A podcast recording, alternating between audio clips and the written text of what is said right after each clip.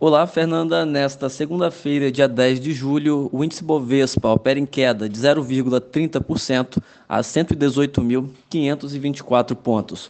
No mercado americano, Dow Jones opera em alta de 0,60%, enquanto na bolsa eletrônica Nasdaq opera em alta de 0,10%. Nas principais bolsas da Europa, Londres alta de 0,60%, na França alta de 0,50%, enquanto na Alemanha alta de 0,60%. No mercado de moedas, o euro é negociado a R$ 5,35, queda de 0,10%, e o dólar comercial alta de 0,20% a R$ 4,88.